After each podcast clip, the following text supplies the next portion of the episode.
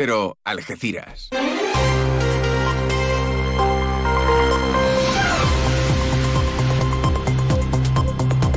Más de uno. Noticias del campo de Gibraltar con Alberto Espinosa. Muy buenos días, señoras y señores. Tiempo para conocer la información del campo de Gibraltar en este martes, eh, día de la radio, 13 de febrero de 2024.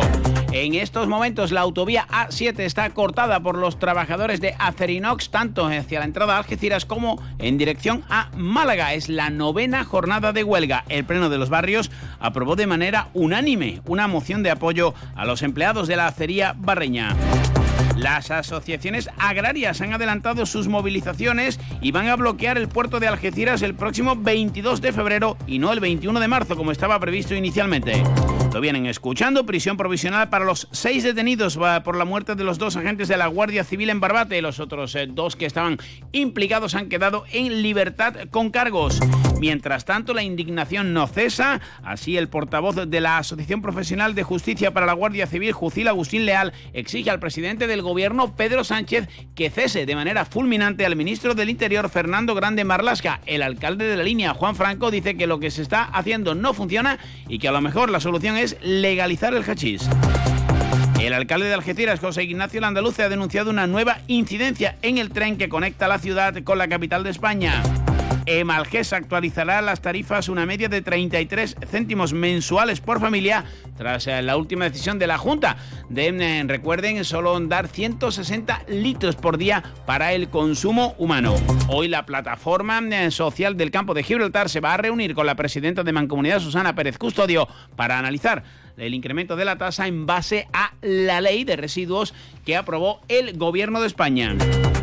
Noticias que desarrollamos hasta las ocho y media de la mañana, como siempre aquí en la sintonía de Onda Cero. Ahora con Obramat nos marchamos hasta la EMED para conocer la previsión meteorológica. Lo hacemos hoy de la mano de Marta Alarcón. A todos los constructores, instaladores, electricistas, reformistas, carpinteros, albañiles, pintores, fontaneros. Os esperamos en Obramat Los Barrios, porque tenemos todos los oficios de la construcción y reforma en un único lugar. Acércate a nuestros almacenes o en obramat.es. Profesionales de la construcción y la reforma. Obramat. Obramat Los Barrios, con los precios más bajos del mercado, les ofrece el tiempo.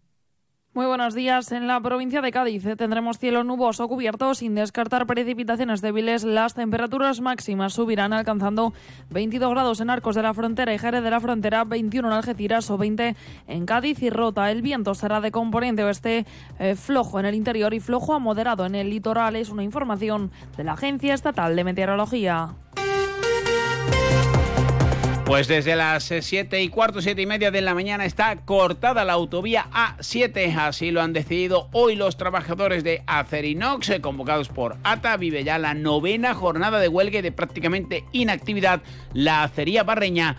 En base a la negociación del convenio colectivo que no acaba de cerrarse, sigue pendiente un nuevo CERCLA. José Antonio Gómez Valencia, portavoz de ATA.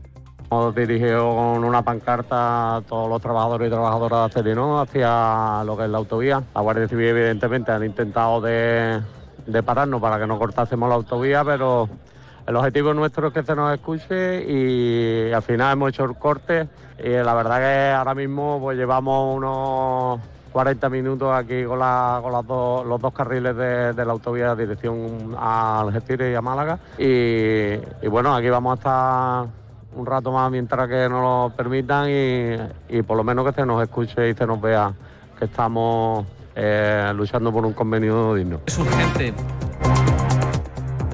Ya saben también que otro de los frentes abiertos eh, tiene que ver con eh, el triste hecho acaecido en Barbate, donde dos agentes de la Guardia Civil fueron embestidos por una narcolancha.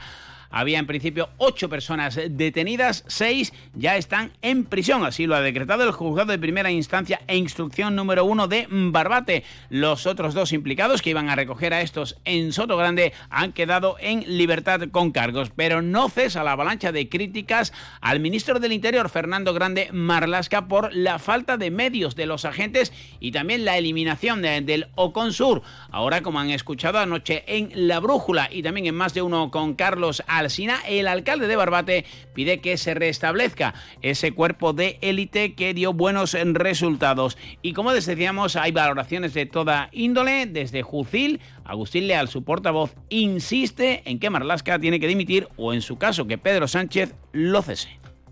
Eh, ya no solo pedimos la dimisión ya ahora mismo, sino que de no hacerlo le exigimos al presidente Sánchez que si no quiere de cara a la opinión pública parecer que está respaldando este despropósito que está ocurriendo aquí estos días, le tiene que cesar él fulminantemente. Sabemos que el Ministerio del Interior está sacando notas y notas de prensa intentando desviar la atención. Yo en verdad os digo que es demagogia. Las declaraciones de Marlasca el viernes en Algeciras las hemos visto todos. Sabemos lo que ocurrió con el salvaje asesinato de nuestros compañeros. Sabemos que ha desactivado las unidades de lucha contra la droga. Sabemos que no ha destinado los recursos suficientes. Sabemos que el narco se ha venido arriba.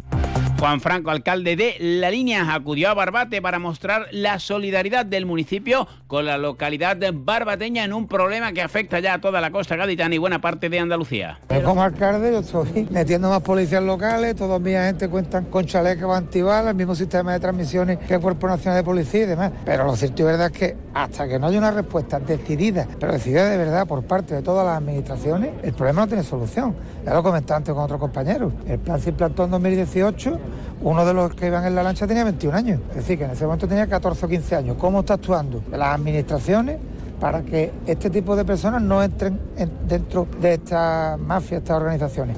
Marlasca insiste en que no va a dimitir, respalda el trabajo de los agentes, vuelve a recordar que el plan se instauró en 2018. El delegado del gobierno en Andalucía, Pedro Fernández, también eh, defiende la gestión del gobierno. Viene haciendo un esfuerzo muy importante del año 2018 para conseguir recuperar esa autoridad en términos de seguridad estamos ya en esa media, incluso por debajo de la media española, lo que se refiere al campo de Gibraltar. Por supuesto que hay que seguir reforzándolo y vamos a seguir reforzándolo y vamos a seguir poniendo a disposición de nuestra fuerza de cuerpo de seguridad del Estado que operan en, ese entorno como en el resto de provincias. Sabe usted que se ha ampliado a las seis provincias, ¿no? El plan especial de lucha contra el narcotráfico, y el crimen organizado quería y precisamente en la jornada de ayer, Vigilancia Aduanera ofrecía todos los detalles eh, de la incautación de 8 toneladas de cocaína procedentes de Surinam en el puerto de Algeciras. Es la primera vez que se intercepta un cargamento procedente de ese país eh, cercano a la Guayana francesa y además con cambio de ruta el contenedor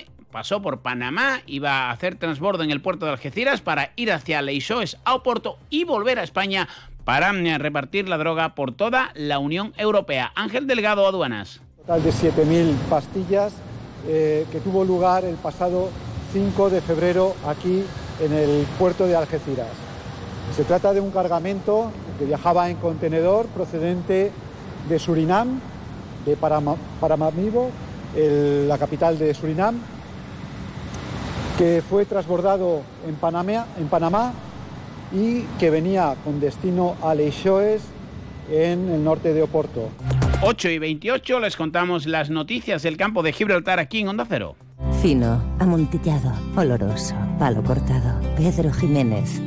Don Zoilo, todo Jerez en una gama de sherries exquisitos embotellados en rama.